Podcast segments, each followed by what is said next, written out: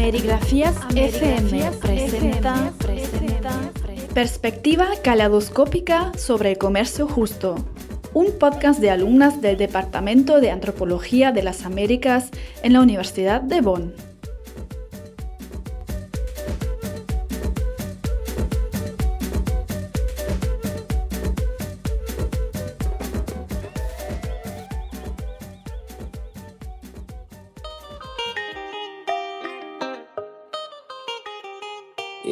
Sistema de comercialización en Bolivia es lo más difícil, no solamente para la uva, para todo tipo de cultivo.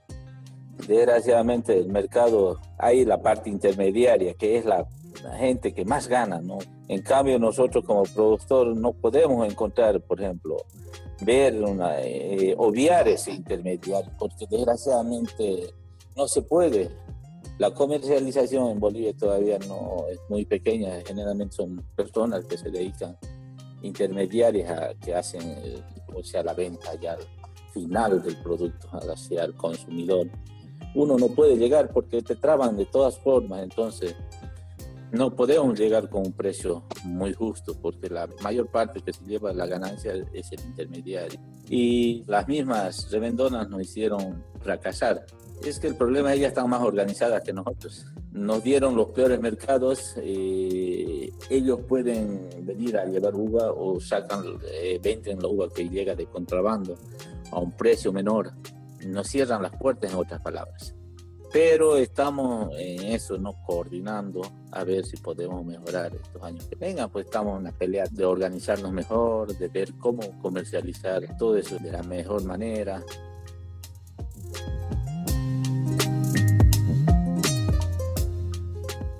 ¿Cuál es la perspectiva de los productores en América Latina sobre el comercio y sobre el comercio justo?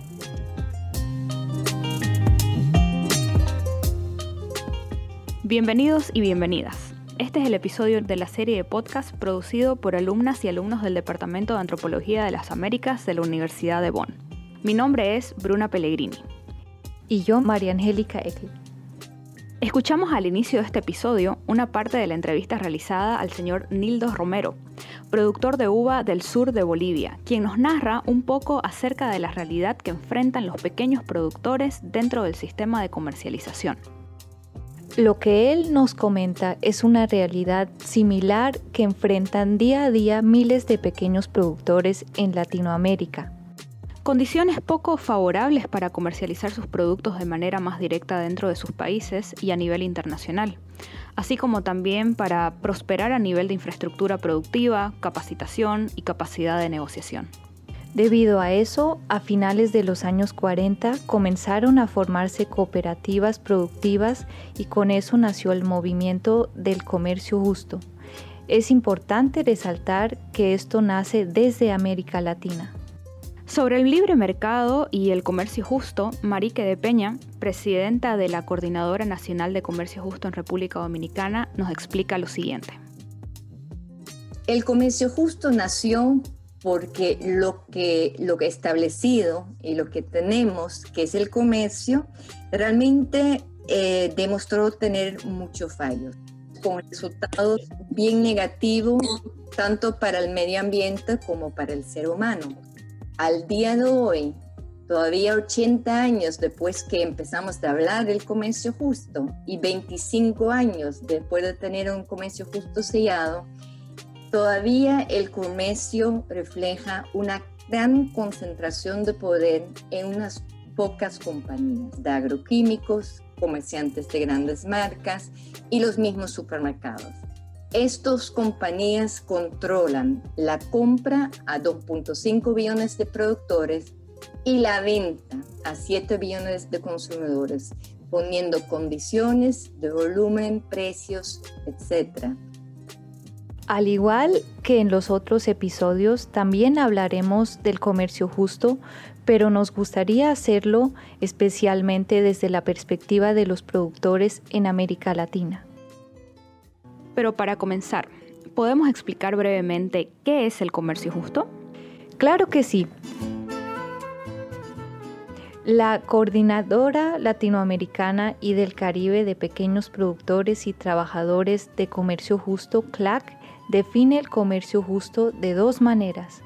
Uno, como modelo comercial y dos, como movimiento social global. Como modelo comercial nos dicen lo siguiente.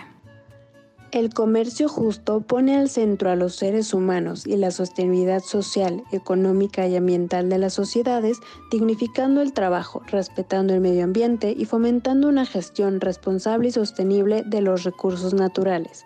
Facilita a las y los pequeños productores organizados un acceso directo al mercado en condiciones justas y equitativas, creando un canal de comercialización sostenible, solidario y de calidad lo más directo posible entre productores y consumidores, con el ánimo de que se reconozca dignamente el trabajo de productores y las productoras y sus organizaciones, de modo que los consumidores se comprometan con el desarrollo de sus comunidades.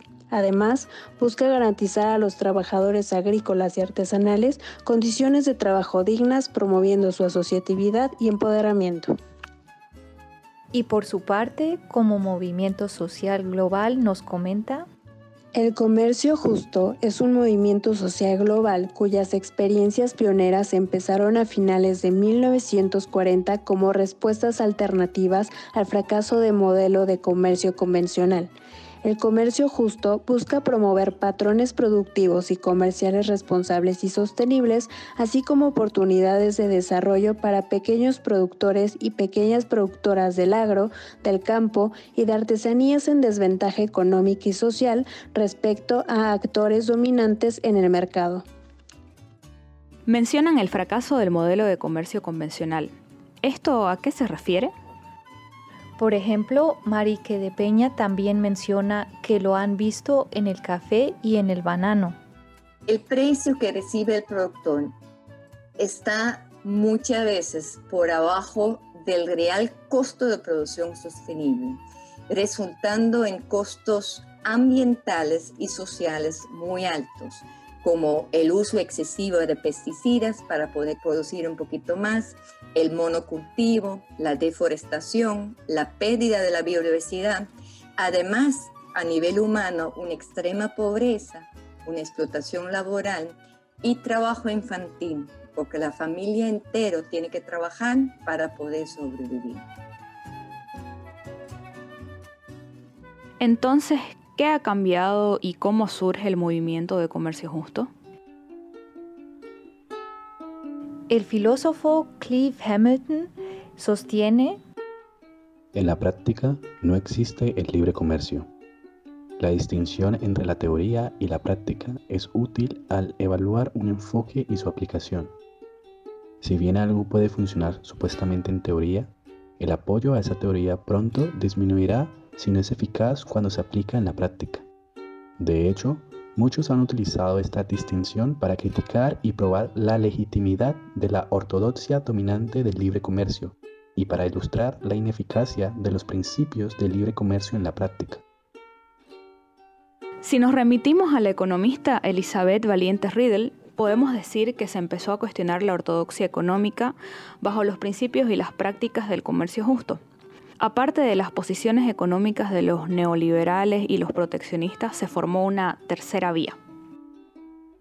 Y de acuerdo a los economistas Robert Maselland y Albert Deval, esta posición sostiene que el comercio internacional puede ser beneficioso para los países en desarrollo siempre que se realice de manera justa. La idea detrás de esto es que al realizar el comercio tenemos la obligación moral de pagar precios decentes por productos que se han producido en condiciones dignas. Entonces, ¿a esto se refiere cuando se habla de justicia en el comercio justo? En parte sí. Tratar el tema de justicia es muy amplio, pero sí se puede hablar de condiciones que son más o menos justas para los pequeños productores aunque actualmente hablamos de prácticas más justas también con el medio ambiente. Y de igual manera podemos hablar de mayor participación, empoderamiento, toma de decisiones y mayor capacidad de negociación. Por ejemplo, cuando entrevistamos al señor Will Vargas, quien es parte del Departamento Técnico de Copeatenas, una cooperativa de productores de café y servicios múltiples en el cantón de Atenas, en Costa Rica, sobre los cambios que ha habido para la cooperativa luego de afiliarse al comercio justo, él nos explicaba lo siguiente. Sí, sí, claro que han habido muchos cambios, ya que esto nos ha permitido que los productores trabajen de una manera más ordenada, más limpia ya que hay limitaciones con, con el uso de algunos productos, eh, con algunas este, actividades, labores, que esta certificación no permite. Por ejemplo, productos de una muy alta toxicidad, que son productos que a mediano o hasta inclusive corto plazo puede generarle problemas de salud al productor. Entonces, desde ese punto de vista, el productor se ve beneficiado ya que él va a producir con agroquímicos o con productos para el café que son más amigables con el ambiente. Eh, de igual manera, también el productor eh, se le pide que cumpla con algunas condiciones dentro de su finca. Por ejemplo, si la finca cuenta con nacientes o fuentes de agua, tiene que conservar esas zonas y más bien reforzar eh, el mantener esas, esas aguas lo más limpias posibles y con, con una protección natural. Reforestar esas zonas para que se mantengan. También eh, se prohíbe lo que es la cacería. Eso nos permite tener, tener más animales silvestres de la zona.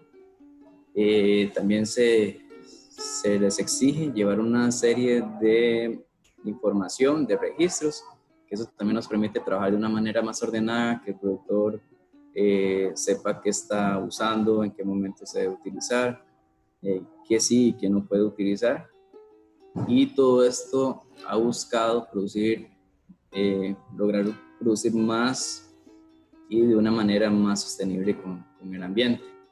Y todo este esfuerzo que realiza el productor se ve beneficiado con el premio o la prima que recibe de comercio justo, en la cual también se exige invertir esta prima en una serie de actividades que vayan en bienestar del productor, que garantice al productor una mayor producción, eh, trabajar de una manera más sostenible y que el negocio de ellos, eh, la plantación de café, sea, sea más rentable. Ahora la pregunta clave, si nos remitimos a Valiente Ril, es, ¿apoya el comercio justo procesos de desarrollo? Aparentemente sí, pero también hay que distinguir entre diferentes metas relacionadas al comercio justo, lo cual ha creado un cierto tipo de malentendidos respecto de lo que llamamos el movimiento del comercio justo. Algunas voces dirían que de alguna forma el comercio justo promueve cierto tipo de desarrollo y parecen formarse islas de prosperidad en un mar de pobreza, como mencionan las cientistas sociales April Linton y Mary Murphy. Ciertamente hay mucho por debatir e investigar al respecto, pero un buen ejemplo es la UCIRI. La Unión de Comunidades de la región del Istmo es la organización cafetalera más antigua del estado de Oaxaca. Se fundó en 1982 con 17 comunidades cafetaleras interesadas en mejorar las condiciones de producción y venta del café, además del bienestar campesino. Esto con la ayuda de la diócesis de Tehuantepec y de ONGs europeas. Actualmente agrupa a 2.600 miembros de 56 comunidades zapotecas y mixtecas del centro y norte del istmo, chontales del sur, chatinos de la costa y miches de la parte media y alta. Van der Hoff, uno de los cofundadores de USIRI, es decir, la Unión de Comunidades de la región del Istmo de Tehuantepec, lo expresa con claridad. Todavía existe una fuerte tendencia, especialmente entre los consumidores del norte, pero incluso entre aquellos dentro de los organismos formales de certificación del comercio justo, a identificar el comercio justo principalmente con la reducción de la pobreza en lugar de los valores y principios necesarios para crear un nuevo tipo de mercado. Nuevamente hay que decir que la pobreza no es el problema. El problema es un sistema de comercio injusto e irracional. Centrarse en los efectos del sistema y no en los medios para cambiarlo no es una estrategia viable a largo plazo. Es decir, el máximo objetivo de muchas cooperativas es crear un mercado alternativo en el que el ser humano está en el centro de interés de la economía.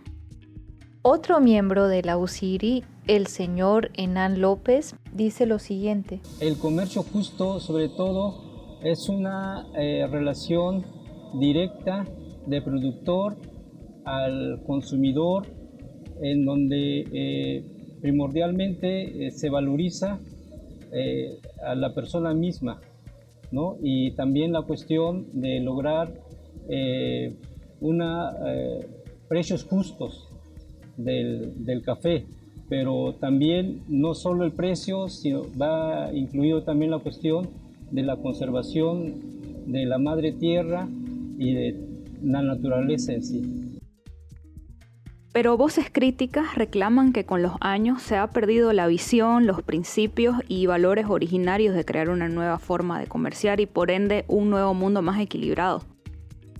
Es difícil de asegurar tal afirmación y seguramente hay muchos casos distintos.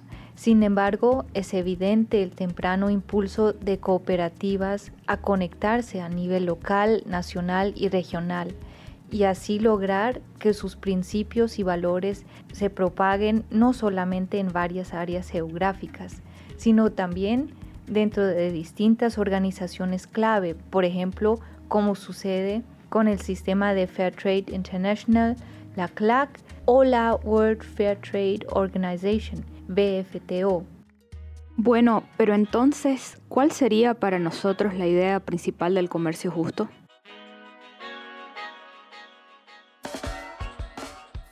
Uno de los principales logros del comercio justo fue la implementación de un sistema de comercialización directo, o sea, sin intermediarios. Así los productores reciben una mejor ganancia y una prima, como nos comentaba el señor Will Vargas, que de acuerdo con la FLOCERT, la certificadora para Fair Trade International, es una suma de dinero adicional pagada además del precio de venta que los agricultores o trabajadores invierten en proyectos de su elección.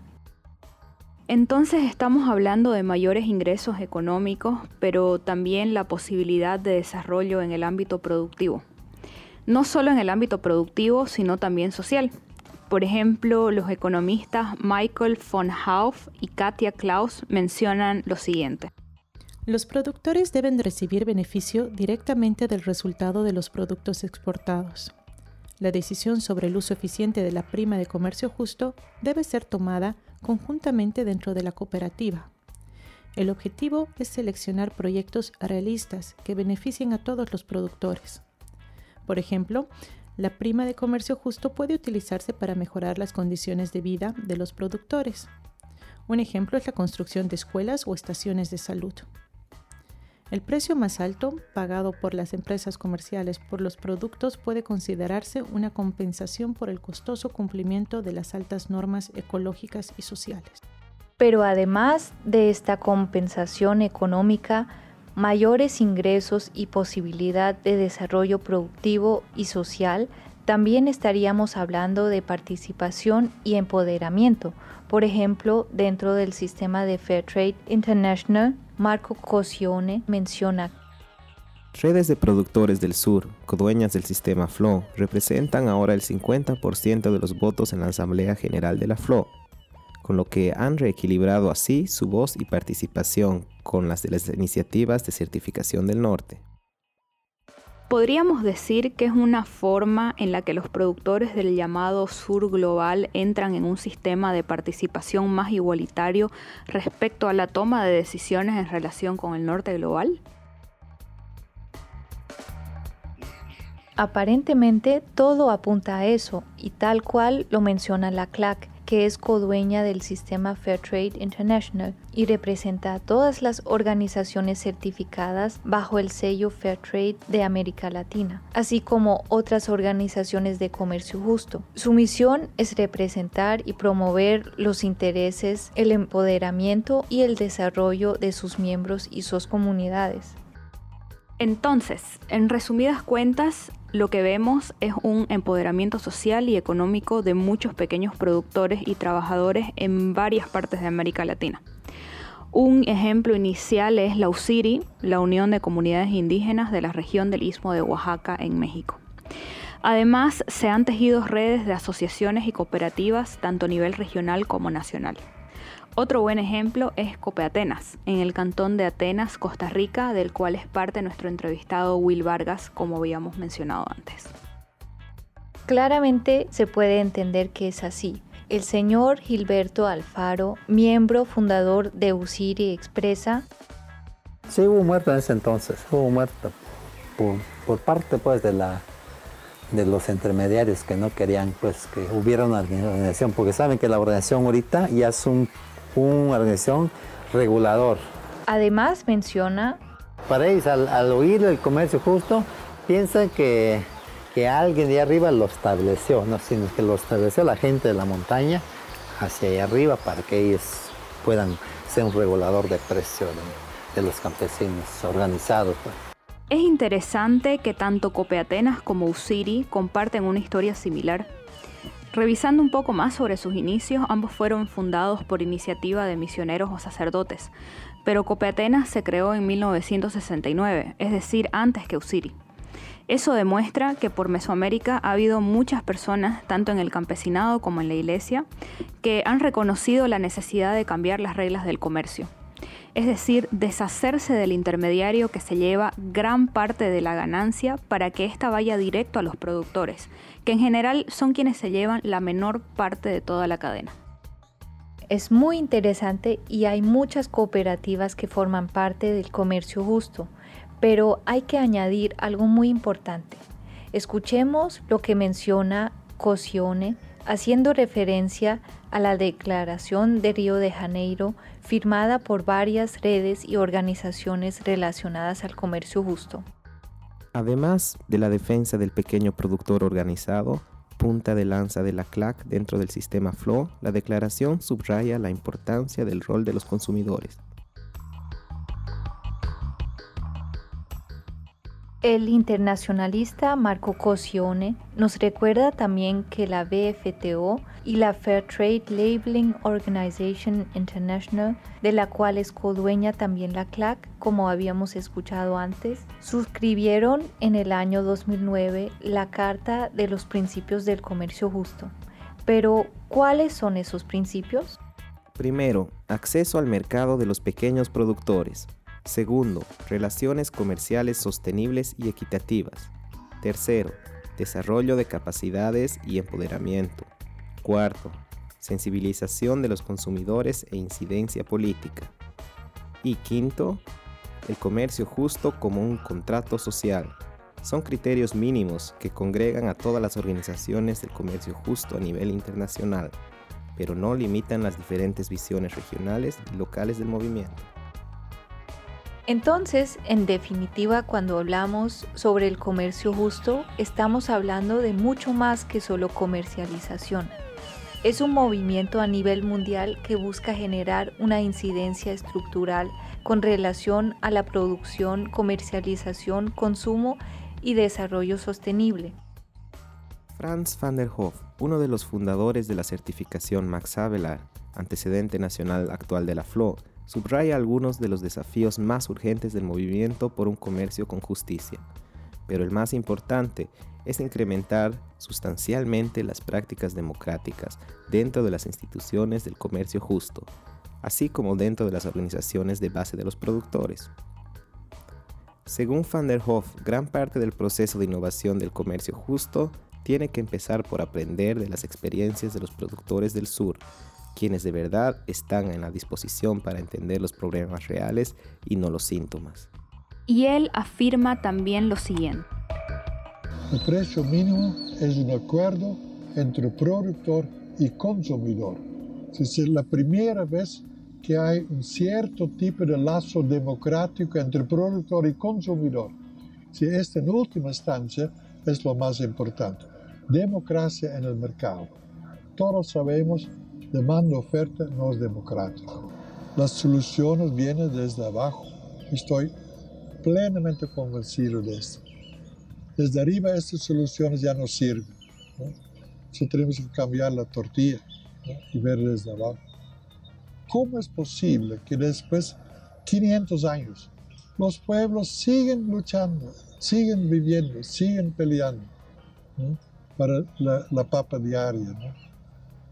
Eh, hay una acumulación de fuerzas mucho mayores que la lengua, su costumbre, etc.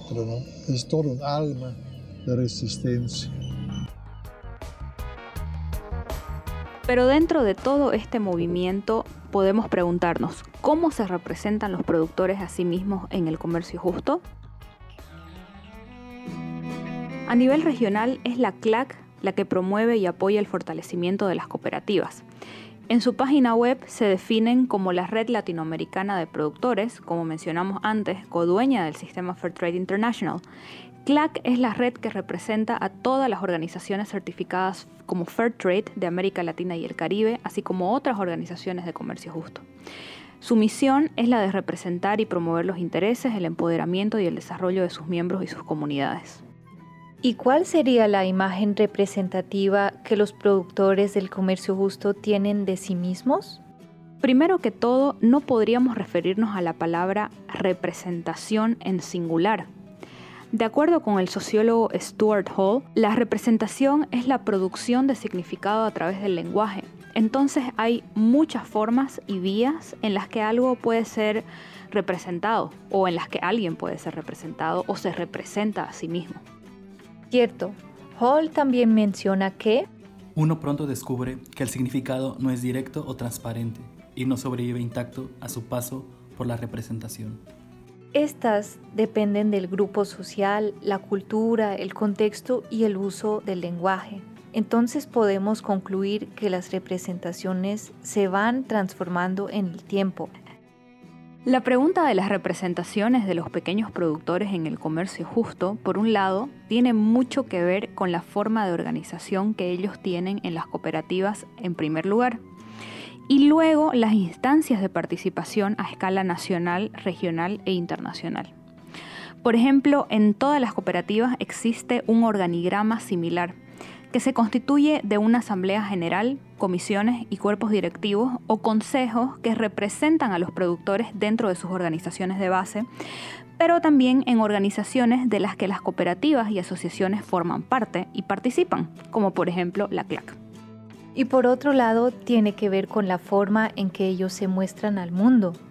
Hemos revisado muchas páginas de organizaciones a nivel internacional visto videos, leído artículos de prensa y la información que comparten las cooperativas de productores en las redes sociales.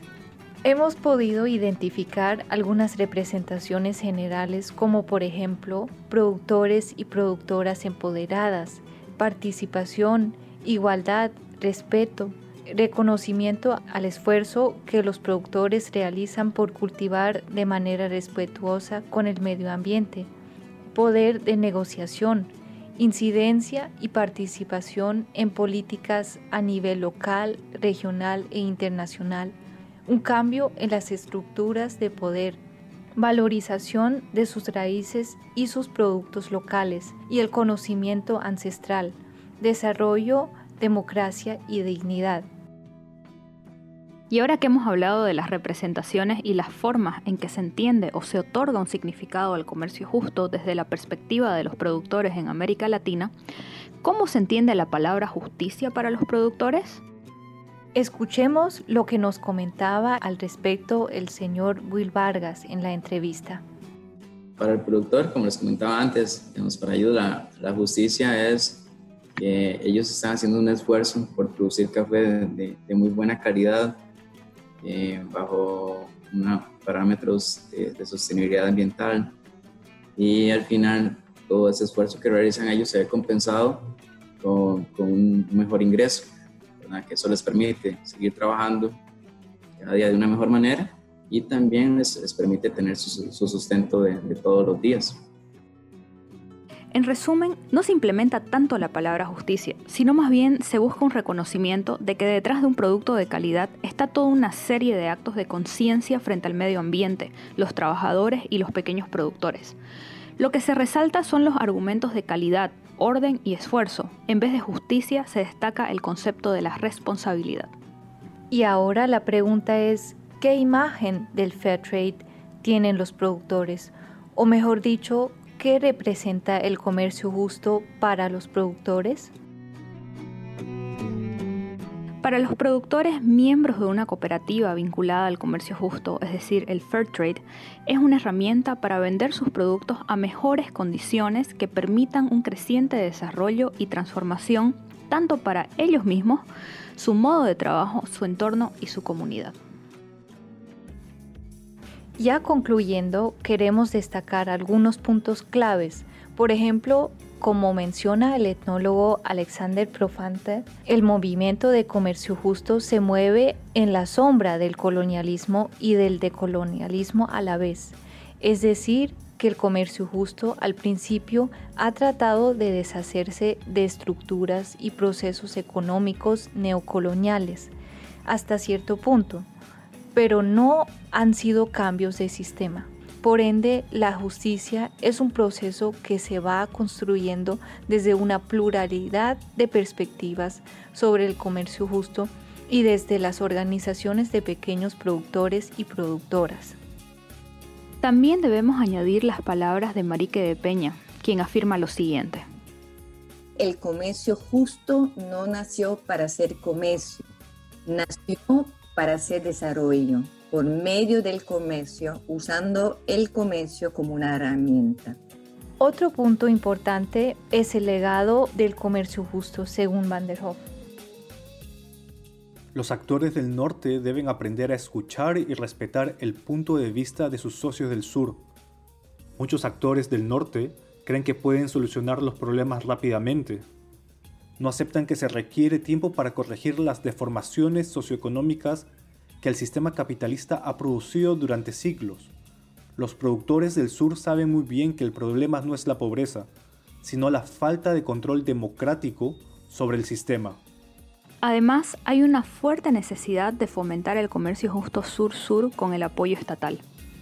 Al respecto, la Declaración de Río de Janeiro destaca la necesidad de impulsar relaciones comerciales entre las organizaciones de productores de comercio justo y solidario con los gobiernos en sus distintas y diversas instancias como instrumentos de organización e inclusión social, distribución de ingresos económicos, democratización del consumo, valorización cultural y sustentabilidad económica y política de los emprendimientos económicos solidarios. Y Cosione resalta que uno de los más importantes desafíos para el comercio justo internacional es la construcción de un comercio justo sur-sur entre los países latinoamericanos y también con África y Asia.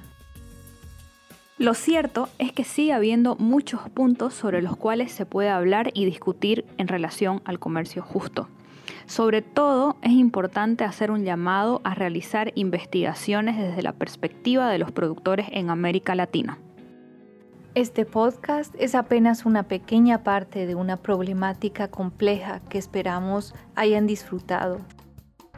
Cerramos con una frase publicada en una de las redes sociales de Usiri, otro mundo es posible, un mundo donde el comercio y la economía estén al servicio de las personas. Muchas gracias por su atención y esperamos que disfruten de los otros episodios de la serie. Chao, chao. Chao.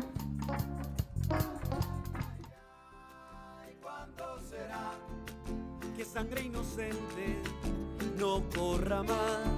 Ay, ay, ay, ay, ¿cuándo será? Poder del pueblo llegue a reinar. ¡Vamos ahí! ¿Hasta cuando nuestros hermanos de la tierra perdiendo su nido? ¿Hasta cuando los campesinos seguirán en